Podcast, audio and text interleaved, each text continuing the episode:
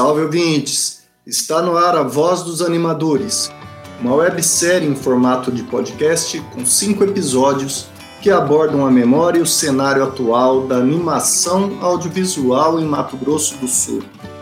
O programa é produzido e apresentado por mim, Ricardo Câmara, e pelo cineasta Joel Pizzini, que é co-diretor do podcast. Com edição e produção musical de Léo Copete, A Voz dos Animadores é uma realização da Fundação de Cultura de Mato Grosso do Sul através da Lei Aldir Blanc.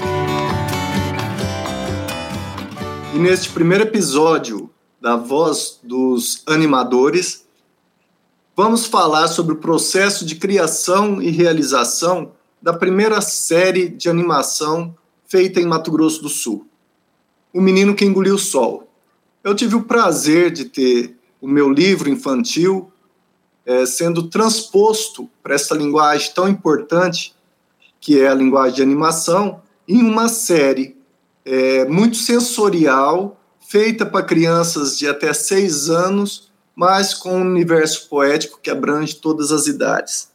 Essa série foi dirigida por Patrícia Alves Dias, ela foi lançada em 2019 e teve o companheiro Joel Pizzini como produtor cultural.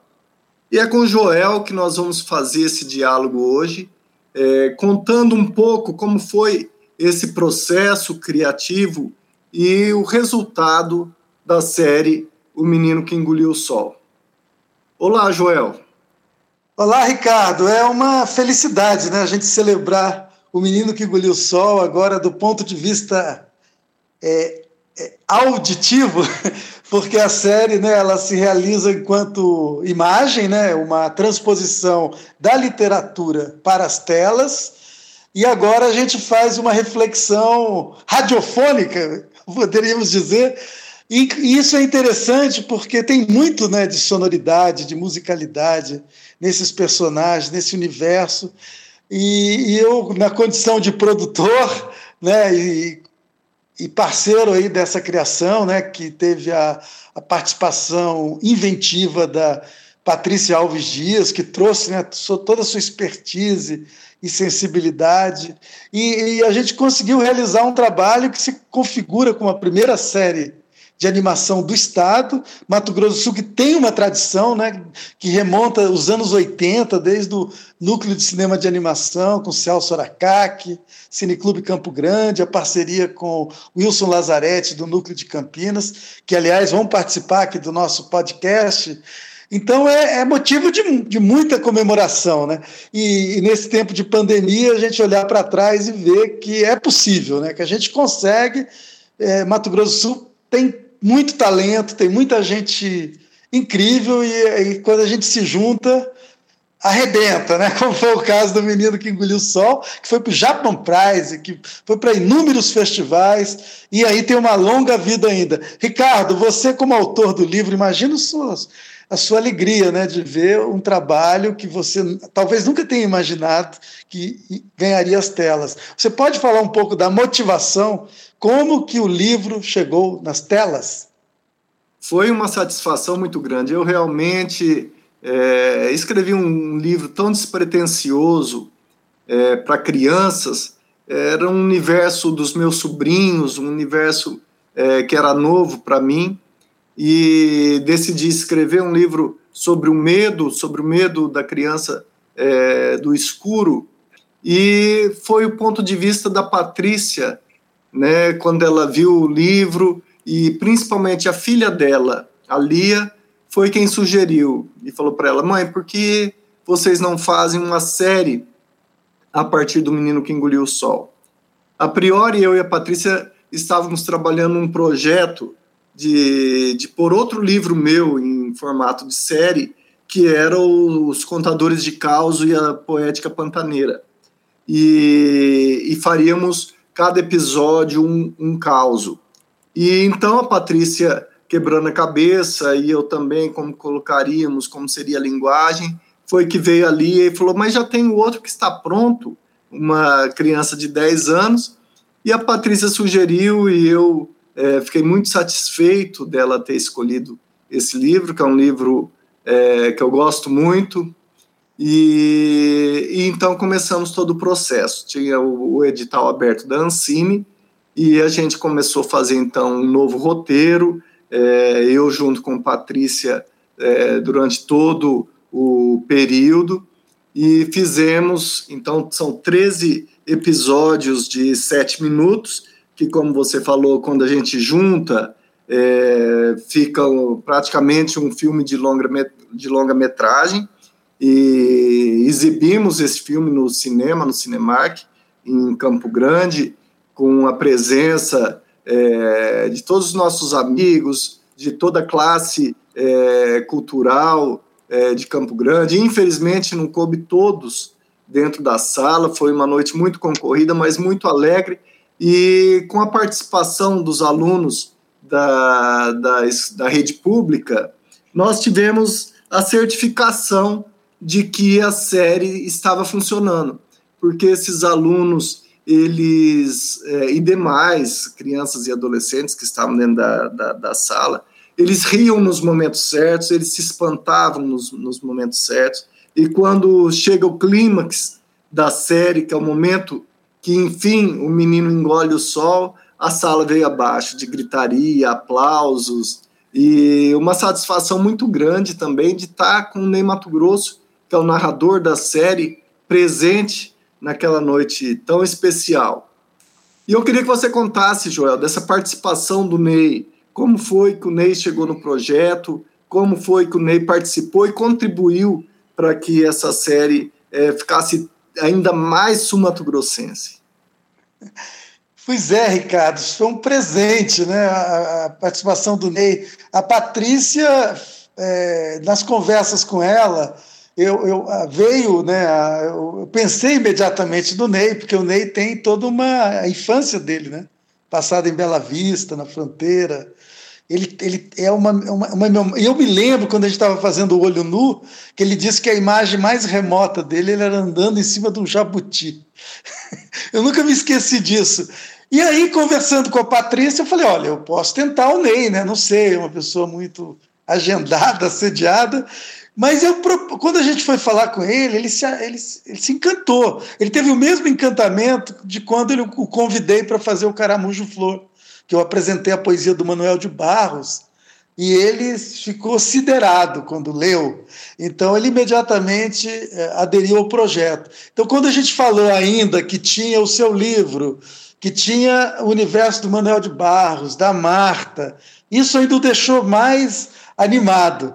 E quando a gente foi filmar com ele, é, fomos para o estúdio, aliás, ele, é, a princípio, ele ia ser um narrador, né, um narrador mais oral, né, de trazer uma dar voz ali a, a, um, a uma subjetividade, né, do, do, do, do, do personagem. Mas ele se encantou tanto que eu percebi que era a oportunidade de de, de convocá-lo né, para ele soltar os pássaros também, para que ele pudesse trazer as sonoridades é, remanescentes da infância. O Menino que Engoliu o Sol, uma adaptação livre do mito do fogo dos índios Guató, do mundo encantado da obra de Manuel de Barros e do livro infantil homônimo. E eu me lembrei, por exemplo, que ele tinha. O avô dele era um músico, é, compositor de guaranias e polcas lá em Bela Vista, e ele cantarolou uma música do avô que entra né, na, na, na trilha. É a história de um menino que gostava de criar peixe-cachorro. E a trilha a gente teve a felicidade de contar com Paulo Brandão também que é um músico do Aquarela Carioca, que já tinha gravado com o Ney Mato Grosso.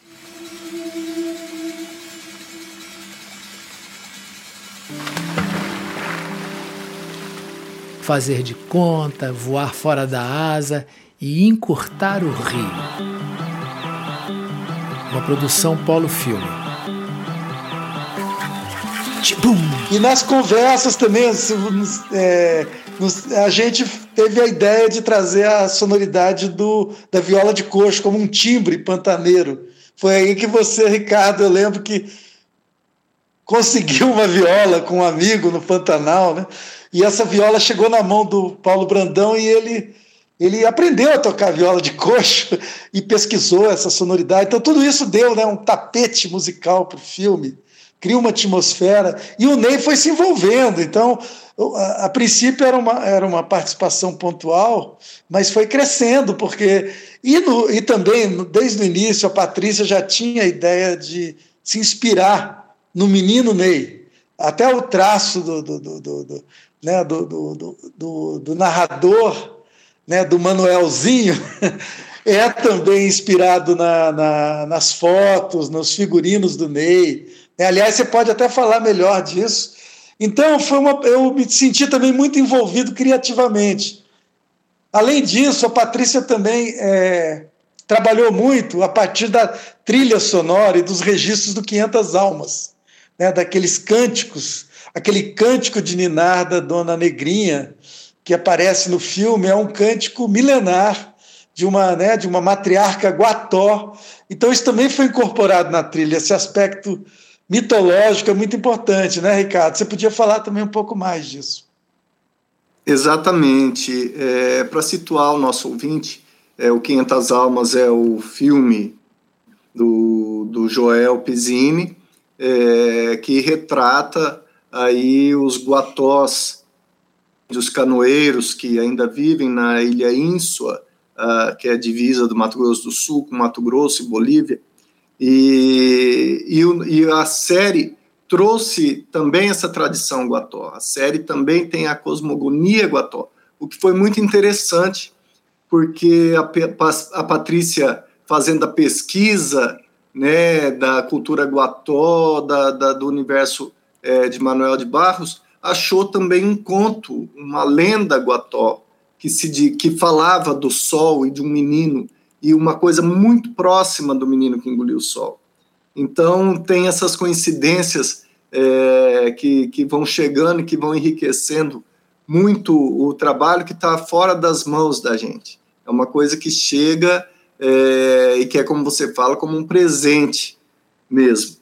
Né? Então, uma dádiva, né? Então o menino traz o universo né, do Manuel de Barros, da Marta Barros, que é a filha do Manuel que fazia as iluminuras, como ele gostava de dizer, dos, dos livros dele. Então, a partir desses desenhos, é, nós fomos criando também né, toda a parte gráfica é, da série. E, e o próprio menino foi batizado como Manuel que, como você disse, a, a Patrícia pensou no menino Ney, a gente pensou no menino Manuel, e ainda foi uma homenagem ao meu pai, que também é Manuel. Né? E aí, é, esse menino foi é, um pouco de todo menino sumatogrossense, porque a gente pensou como um menino sumatogrossense para fazer, para criar esse personagem. E eu acho que o resultado é, foi muito bacana, foi muito além do que a gente tinha é, proposto a fazer, e a Patrícia, uma, de uma maneira genial, é, costurou tudo isso para uma coisa muito bacana, é que o Manuel falava que a gente é rascunho de pássaro. Então, eu e ela dec é, decidindo no roteiro, ela falou: não só a gente é rascunho de pássaro, então tudo vai ser rascunho de pássaro. Então, a casa, as roupas, as árvores, tudo acabou sendo rascunho de pássaro na série.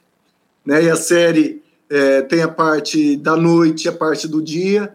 Então, a parte da noite é feita em carvão, é um preto e branco que representa é, o medo da criança que está sempre buscando um ponto de luz né, para se refugiar. E a parte do dia, então, vem com todas as cores da aquarela, né, o que também chamamos de aguada, e o traço é feito em cima das manchas. Foi aí que buscamos né, a técnica da Marta Barros. Primeiro fazer a mancha de cor e acima de, em cima dessa mancha fazer então o personagem. E que contou também com os desenhos de várias crianças. Né? Como eu disse, o, o livro foi feito no ambiente dos meus sobrinhos, então eles próprios, o Eduardo, o Leonardo, a Marina, Maria Clara e tantas outras crianças que estavam junto com a Patrícia é, fizeram desenhos, fizeram esboços de jacarés, tuiuius, araras, e isso serviu depois de inspiração para a equipe é, de ilustradores é, criarem então todos os personagens. Foi é, Ricardo, eu queria destacar justamente essa questão da linguagem, foi o que mais me fascinou quando o projeto foi apresentado. Porque eu sempre tive um pé atrás com essa coisa infantilizadora da criança, sabe, essa animação que subestima a capacidade, a imaginação das crianças que, que predomina né, na mídia. É isso que a gente vê nessa tradição, né, todo mundo sendo tratado como de uma maneira infantilizada. E a série justamente propõe uma técnica, essa a partir dessa lógica dos sentidos, né, dos borrões, dos personagens que nascem a partir das errâncias, né? Nada é redondinho, certinho, limpinho, né? Porque a gente tem essa essa, essa, esse bombardeio né, de que tudo tem que ser limpo, higienizado, né, essa coisa também um pouco colonizada que tem na, nos desenhos. Então eu achei fascinante é uma pesquisa que foi in progress, né?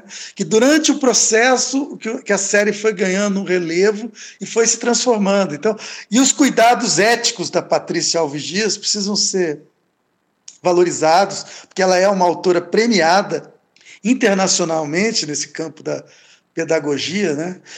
Infanto juvenil e ela tinha todo esse todo um critério né ético para construção né como a criança é, né, quais são alguns limites na hora de você abordar o medo né aliás você pode até falar um pouco disso Ricardo também e isso além do ético o, o, a, a, experimentação estética. Isso eu achei fascinante na série. Eu acho que é uma série única, original, dentro do, da, do contexto da produção brasileira e talvez até internacional, porque já surgiram vários convites, e, o, e a série esteve entre as cinco melhores eleitas pelo Japan Prize, que é o Oscar da, da educação, do cinema de animação educativo. Né? Então, é, esse aspecto me fascinou muito, porque é, eu, eu sempre tive esse pé atrás, confesso, viu, Ricardo?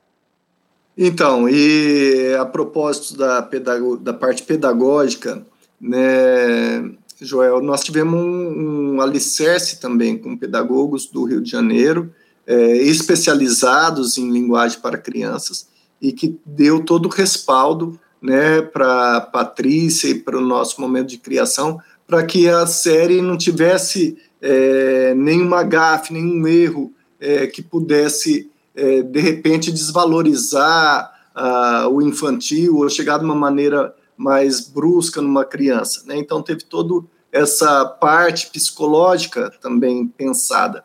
E a última camada é, da série veio com a, o live action do Maurício Copetti, que daí vem uma parte documental de imagens é, do Pantanal, que passaram também por um tratamento para ficar dentro é, da estética é, da, dessas integrados, né, do, é, porque tem uma beleza gráfica nessas imagens, né, do, então o, o próprio Copete ele editou esse material para que ele fosse ficasse de uma maneira orgânica na série, né? Então no momento, né, em fazer essa transição entre esse universo da fabulação e o universo mágico real, né? Então, realmente as imagens estão muito orgânicas dentro do filme. Exatamente. E para os que estiverem curiosos. E temos, temos que falar também dos animadores, né? A gente não pode esquecer o trabalho do Dinho e do Madeirinha. A equipe de animadores que sempre acompanhou a, a Patrícia Alves Dias em outros filmes, em outros trabalhos, eles também entraram de cabeça e, e conseguiram né, atingir um, uma, um, né, um nível de qualidade, né, de qualidade estética, de encantamento. Eu lembro que a gente tinha uma preocupação de que, né, que tivesse esse aspecto errante do Manuel de Barros, né, que tivesse essa, essa, essa, essa imagem que é uma imagem da sombra, né? É uma imagem do daquilo que é que tem uma, uma, uma beleza imperfeita. Né? Então, eu acho que tudo isso é uma somatória de um trabalho de uma equipe incrível, né? Desde a concepção, da produção. Né? E, e, Ricardo, então você se sente realizado com o menino? Como menino?